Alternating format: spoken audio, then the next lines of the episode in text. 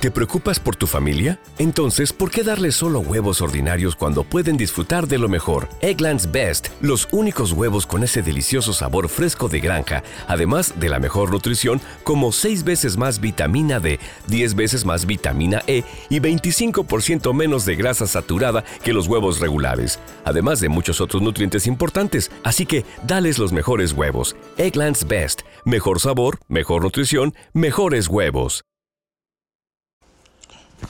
Hola, ¿qué tal? Eh, bienvenidos a Ateísmo Católico, este podcast donde eh, nosotros tratamos temas de fe y razón, filosofía, teología, temas de actualidad y temas controversiales. El día de hoy pues vamos a hablar de esta encíclica que el Papa Francisco hizo pública pues el 4 de octubre, 5 de octubre, 4 5 este, dependiendo de la zona horaria, ¿no? Italia o México. Y, ha sido pues una carta encíclica controversial. Entonces, pues es tema obligado de la actualidad, como hablar de cualquier circunstancia que está pasando. Es una carta encíclica muy actual y vamos a, tocar el tema el día de hoy. ¿En qué consiste eh, la encíclica? Bueno, primero que nada me gustaría que habláramos qué es una encíclica. Una encíclica desde la antigüedad es una carta que envían los obispos a sus comunidades. Es decir, los apóstoles escribían cartas a sus comunidades que fundaban o los mismos obispos.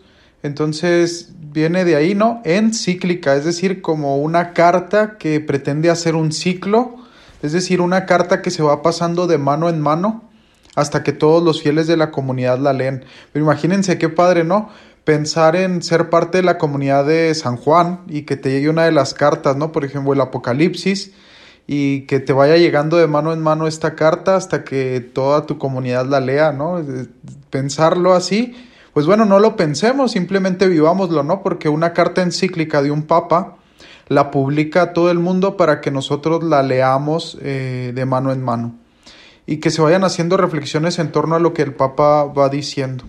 Bueno, no voy a hacer un análisis exhaustivo de la encíclica, sería imposible porque es una riqueza extraordinaria que ha puesto el Papa sobre nuestras manos, es una encíclica que bien da para mucha formación, es una encíclica extraordinariamente humana, es una encíclica extraordinariamente actual y no sé, estoy muy emocionado porque eh, créanme que el Papa pues es un Papa de nuestro tiempo, ¿no? No es un Papa que, digo, hemos tenido papas extraordinarios, pero el Papa nos está enseñando cosas eh, que yo creo ni siquiera alcanzamos a entender, ¿eh? Para... Entonces, bueno, vamos a, vamos a hablar de esto, vamos a, cuestionarlo también, ¿por qué no? Eh, nos ponemos a esta disposición. Eh, claro que no pretendo tampoco hacer spoilers sobre la encíclica, ni siquiera puedo decir que la he terminado completa, me, declaro, ¿no? Declaro que no la he terminado completa. Llevo más del 50%, vamos a decir que llevo un, 60% leído, espero que pueda concluirla, pero el esquema que el Papa nos propone pues es, es extraordinario. Bueno, y podemos ver nosotros que esta encíclica pues es inspirada por la personalidad de San Francisco de Asís. San Francisco de Asís, eh, ustedes se acuerdan que visitó al califa en tiempo de las cruzadas. El Papa Francisco pues atraviesa, perdón, Francisco de Asís atraviesa el mundo hasta entonces conocido para ir a Tierra Santa. Y una vez que habla con, con el califa, que habla con, con, esta personalidad que en el mundo musulmán es la, la, máxima autoridad, que hoy es llamado como el gran imán, ahorita vamos a hablar un poquito de eso. Pero bueno, el califa hablaba más que nada de, un, de una sociedad, bueno, eso era una sociedad teocrática, ¿no? Pero bueno, quiero señalar que cuando San Francisco de Asís se encuentra con este hombre, el este hombre le dice, si tú, eh, si todos los cristianos fueran como tú, yo y todo, todo mi pueblo nos convertíamos al catolicismo, al cristianismo. ¿no?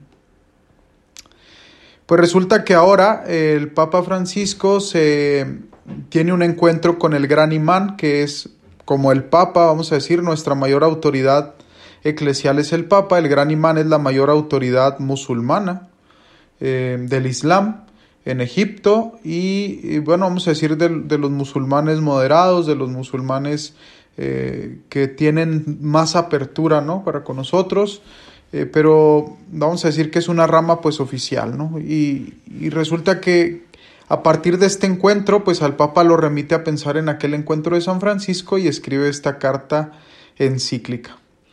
Y llama la atención porque al final de cuentas eh, el Papa pues eh, se ve muy inspirado y pone este nombre de Fratelli Tutti, ¿no? Que quiere decir todos hermanos. Y aquí encontramos inmediatamente una gran controversia, ¿no? Al decir que todos somos hermanos, porque pues es una carta encíclica inclusiva y habrá quienes se quejan por esta circunstancia, porque pone hermanos y no hermanas, no hermanes, etcétera, ¿no? Bueno, hay que entender, ¿no? También nosotros cuando abrimos una apertura de diálogo entendemos que también las otras culturas o las otras formas de pensamiento tengan apertura y entiendan nuestra forma de pensar. Y cuando nosotros nos referimos a hermanos, nos referimos a todos en general. Vamos a decir, como dicen en mi escuela, ¿no? Es, un, es una forma de entender eh, ecosistémica, es decir, se entiende al ser humano con todo lo que le rodea porque incluso en alguno de los números el Papa va a decir claramente, San Francisco aprendió a escuchar a, toda su realidad. Aprendió a escuchar a Dios, eh, aprendió a escuchar a la humanidad, aprendió a escuchar a los animales, aprendió a escuchar a sus hermanos, aunque fueran de distintas culturas, y esto fue lo que hizo que San Francisco fuera considerado como un hermano de toda la humanidad. Bueno, pues resulta que el Papa Francisco, eh, hay que entender, este título lo hace entendido desde San Francisco, entiende a todos como hermanos, no entiende nada más a unos pocos, vamos a decir que entiende a todas las personas que, que piensan diferente a nosotros. Por eso me encanta también esta encíclica y la forma de pensar del Papa, de los que creen diferente a nosotros. Y, y qué, qué extraordinario reto nos está poniendo el Papa, ¿eh? Porque el Papa nos está haciendo volver como iglesia a que pongamos en riesgo nuestro yo institucional, porque muchas veces a nombre de la institución eclesial, como institución que Cristo ha fundado, nosotros nos quedamos encerrados en nosotros mismos y no salimos al encuentro de aquellos que más lo necesitan. Y por querer defender la privatización de la, de la institución, fíjense, Ahorita voy a decir a qué me suena esto, pero por querer defender la privatización de la institución eclesial, nosotros estamos arriesgando la humanidad del católico. Es decir, nosotros no nos estamos fijando que somos humanos primero que nada y que hay humanos allá afuera queriendo ser escuchados, dice el Papa. Pero también que quieren escucharnos a nosotros, que les demos palabras de aliento, que les demos apertura a nuestro corazón. ¿Cuánta gente nos rodea actualmente que no piensa igual que nosotros? ¿O cuántas personas han olvidado el catolicismo? Se han alejado, fíjense, se han alejado del catolicismo, como a quien le tiene miedo a algo, porque nosotros nos cerramos en una idea. Porque volteamos a hacer una cara fea cuando alguien va más rabón a misa, cuando mm, piensa distinto, porque lleva un piercing, ¿no? Porque pero tú no piensas en la historia que hay detrás de todo lo que ha llevado esta persona a, que lleve algo significativo, lo que lleva puesto como ropa, a lo que lleva inscrito en su cuerpo incluso, ¿no? Como tatuado, porque lleva un piercing. Habrá muchos que, que, tengamos una mentalidad un poquito más cerrada y digamos, no, es que eso está mal. Sí, sí, tal vez sí esté mal, pero hay que ser objetivamente con lo humano, decir, ¿qué está diciendo la humanidad de esta persona que llegó a hacer eso? ¿Por qué está haciendo eso? No, no hay que cuestionar si es bueno o malo inmediatamente, no, sino cuestionar humanamente qué te dice la historia de esa persona. Y el Papa va a hablar de eso, ¿no? De una historia personal, pero también de una historia humana. Porque actualmente se nos está llevando a olvidar la historia y me, me lleva mucho a pensar del Papa Francisco cómo el eh, San Agustín apela a la historia para hacer una reflexión extraordinaria sobre el cristianismo. Porque ustedes pónganse a ver que en ese entonces estaba juzgando fuertemente al cristianismo por la caída de Roma, ¿no? Por la entrada de los bárbaros a Roma. Y San Agustín les va a decir, espérense tantito, ¿no? Quien olvida la historia está condenado a repetir los mismos errores que se cometieron en el pasado. Es decir, quien olvida la historia está condenado a repetirla de forma negativa. Qué bueno que la repitiéramos de forma positiva. Pero ¿qué quiero decirles con esto? El Papa Francisco nos dice que muchas veces se nos está haciendo en la actualidad que nos avergoncemos de nuestra historia personal, de nuestra tradición como institución, de nuestra tradición como comunidad, y que no se nos olvide que Cristo antes que crear una institución, ha creado una comunidad. Y la comunidad se hace a partir de algo común que nos une. Y si algo que nos une comúnmente que ha venido a enseñarnos Cristo es que somos humanos. ¿no?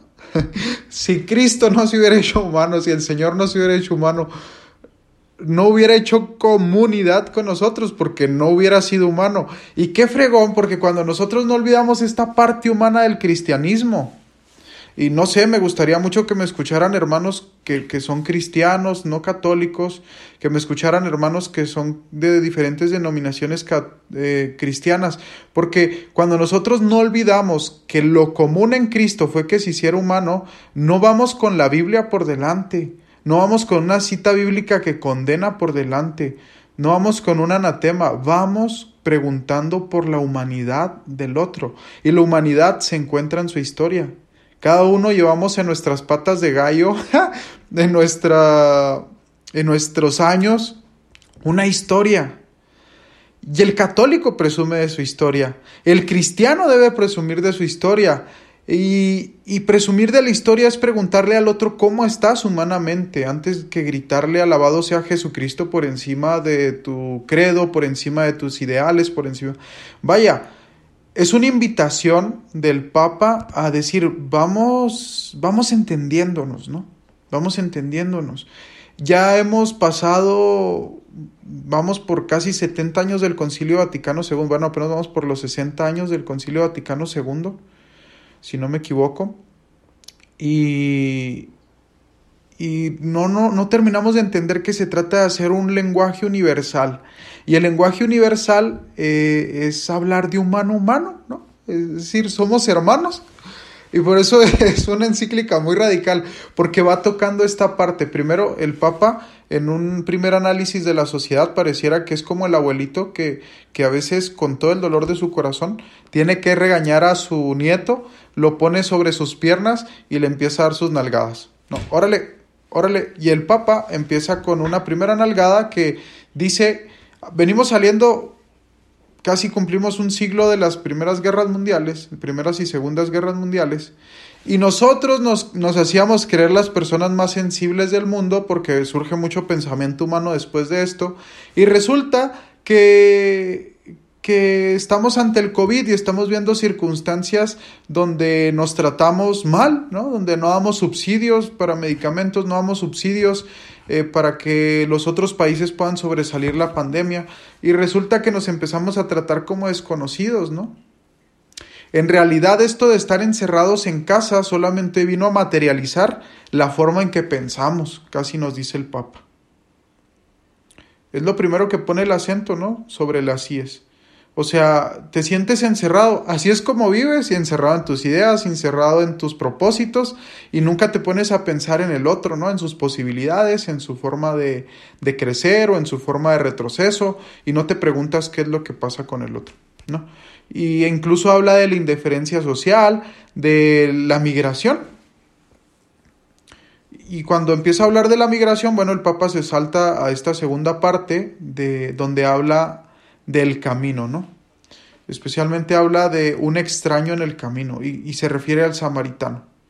Y habla en el lenguaje del Evangelio y del Antiguo Testamento. Pareciera que estoy leyendo a Manuel Levinas cuando, cuando el Papa habla de esto, pero bueno, hacía falta que alguien hiciera una reflexión en torno al peregrino, en torno al desvalido del camino, que bueno, la iglesia siempre lo ha hecho, ¿no? Nuestro Señor lo hizo, pero, pero pero qué fregón el Papa desarrolla la, la, la reflexión de, del samaritano.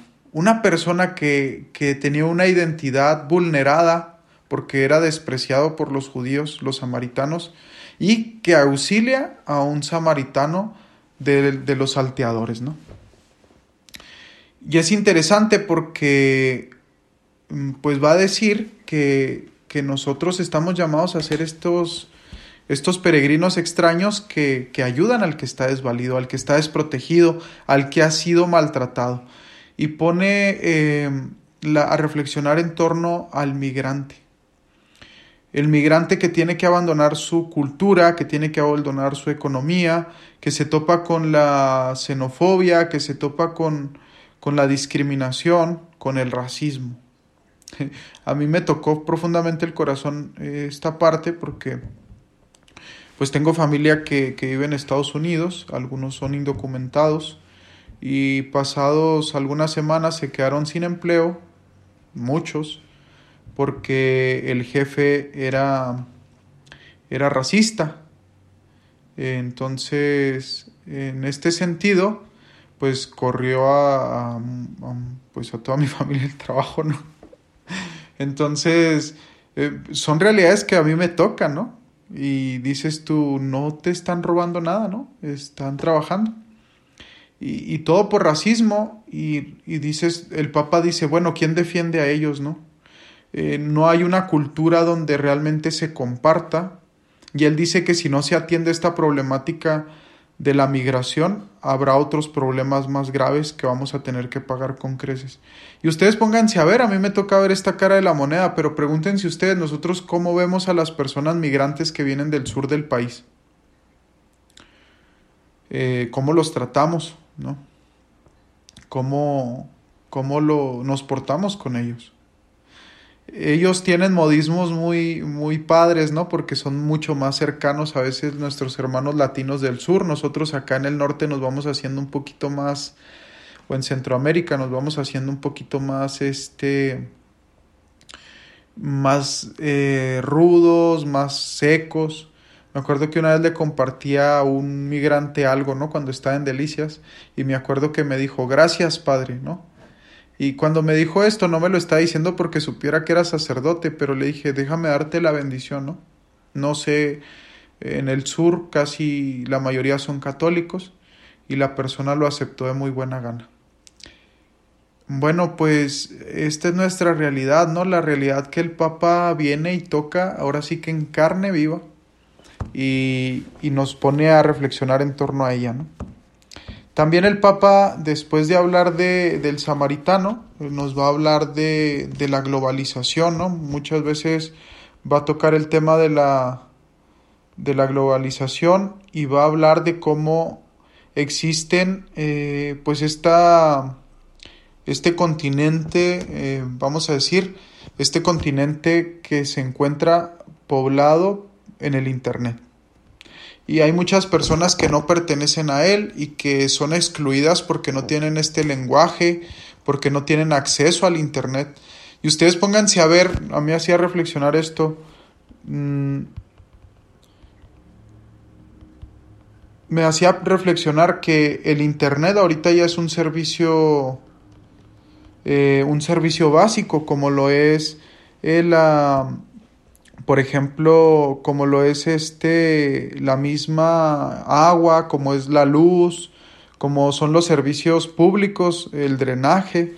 Y ahorita quien no tiene este servicio público del Internet está desplazado de la sociedad. Ustedes pónganse a pensar que el solo hecho de que alguien no tenga Internet, ahorita ya no tiene acceso a la educación.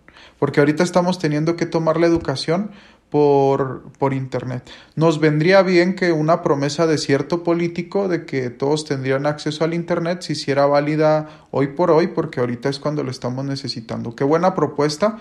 Y nosotros con política tenemos que acordarnos que la política no es eh, solamente votar, sino velar para que los presidentes, los gobernantes, los diputados, eh, pues eh, puedan realmente llevar a cabo las propuestas que hicieron ¿no? cuando, cuando estaban.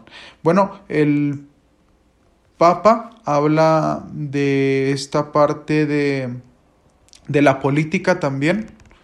Eh, va a hablar de la política y va a decir, me, me, gustó mucho porque en uno de los números el Papa habla de la política como en una entrevista que le hicieron cuando era cardenal de Buenos Aires.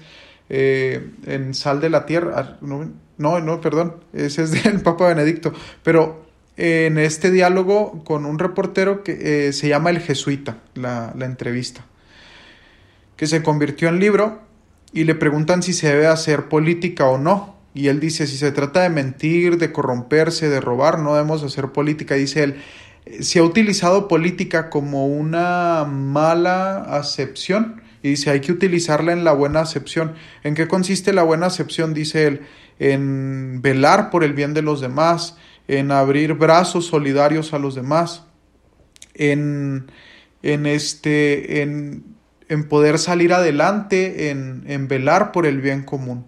Esa es la verdadera política que se debe hacer y hace una crítica al populismo. ¿eh?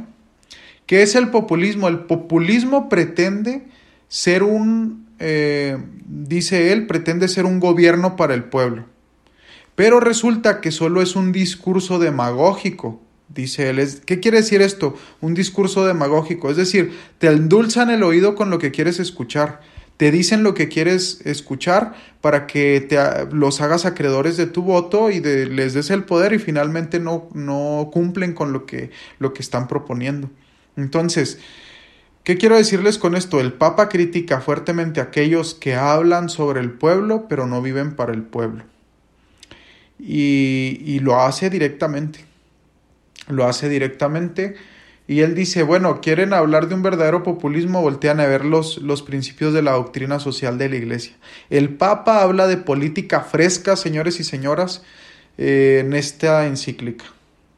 Eh, habla de política directa y, y es un lenguaje que, que, nos es fresco y que nos es muy sustancioso y yo creo que muy necesario en nuestro tiempo porque estamos viviendo yo creo que una crisis política eh, en todas partes. en, en sentido de que no existe pues una circunstancia seria en la política. Eh, bueno, sin generalizar, no dudo que existan políticos serios en nuestras sociedades, pero el Papa critica fuertemente esta, esta posición populista. Bueno, eh, también el Papa pues habla del diálogo, interreligioso, ya les decía, con el gran imán, habla de la propiedad privada, de la fraternidad, y, no habla eh, de esta fraternidad eh, melosa, sino habla de, de, salir al encuentro del otro, ¿no? De, de promover los intereses también del otro, de la igualdad, de la libertad, de estos temas que, que nos van tocando fuertemente. Y también él va a aplaudir todas aquellas organizaciones que eh, se ordenan para hablar de la dignidad humana, pero especialmente le dedica mucho tiempo a reflexionar para, eh, eh, sobre todo, las instituciones que se dedican a proteger a la mujer. Y claro que es un aplauso grande para el Papa, es algo que a todos nos alegra, porque al final de cuentas la mujer no deja de ser alguien que está vulnerada en su, en su dignidad, ¿verdad? y que le debemos mucho y que con justicia eh, pues ha hecho protestas, ¿no? ¿Para qué? Pues para poder finalmente eh, eh, decir, cuiden de mí, ¿no? Es decir, no les pido más que mi seguridad, que me protejan, que, que me den igualdad en dignidad, y que me den igualdad en, en oportunidades, que, que, yo creo que hay muchas cosas en las que estamos lejos de esto también, pero bueno. Este, yo, yo creo que apenas nos estamos a, empezando a sacudir este discurso de aplastamiento a la mujer para, para que el hombre brille como hombre, ¿no? Qué lamentable que se nos haya enseñado eso. Pero sí, sí hay un discurso muy sutil que, que gracias a Dios nos hemos hecho conscientes de él y esperemos que pase pronto, ¿verdad? Eh, también el Papa pues va a hablar de otros temas difíciles con la política internacional, de cómo la dignidad y la vida tiene su valor y, y también dice pues abiertamente su rechazo en la pena de muerte, ¿no? Y habla también, pues, dentro de la pena de muerte y de las cosas que hay que cuidar, pues que se está gestando una tercera guerra mundial sutil, ¿no? Por medio de las redes sociales, por medio de las comunicaciones, y que se va convirtiendo violenta en el rechazo a los demás, y que poco a poco también se va desplazando de la economía a las personas que pudieran estar integradas en ella, en el trabajo, etcétera, ¿no? Entonces, el Papa se va a detener sobre todo en temas bien actuales eh, y qué, qué, padre que el Papa pues tituló eh, esta encíclica para sintetizar los problemas mundiales de esta forma, ¿no? Todos somos hermanos. Prácticamente eh, nos está diciendo hay que tomar la inversa de la dinámica de Abel y Caín, ¿no? Que nos queremos apropiar el mundo, decir no, eh, nos hemos dado cuenta, la historia nos ha dicho que el mundo no se apropia quitándoselo al otro, sino compartiéndolo con el otro. Y me gustaría cerrar con esta frase, eh, mi reflexión en torno a la encíclica, esta frase de, de Robert Kituyoseki, ¿no? que, que, dice, la, la clave de tener es no retener porque él dice que si tú compartes con el otro para que emprenda una empresa, para que tenga un, trabajo, tarde o temprano esa persona te lo va a remunerar, no solamente con dinero, sino que te lo va a remunerar si lo tratas bien, con dignidad, con un buen trato como persona. Y tú no sabes cuándo necesites un buen trato como persona. Todos estamos vulnerados y todos somos vulnerables y no sabemos cuándo necesitemos del otro. Y más que por un interés de necesitar del otro, sino porque somos hermanos que, nos podamos tratar como hermanos y que podamos vivir, como dijo el Papa, abiertos especialmente al más pobre, y no presumiendo que le estamos dando al pobre, él lo dice puntualmente, eh, le estamos dando algo cuando nosotros nos desprendemos para poderle compartir, sino que le estamos regresando lo que le corresponde.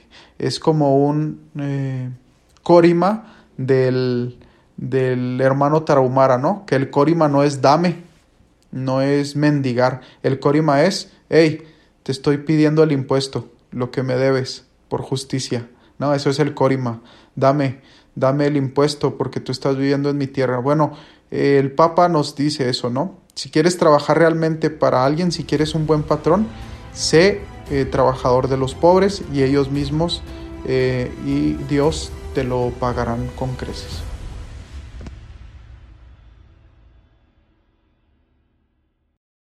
Lucky Land Casino asking people what's the weirdest place you've gotten lucky? Lucky? In line at the deli, I guess? Aha, in my dentist's office.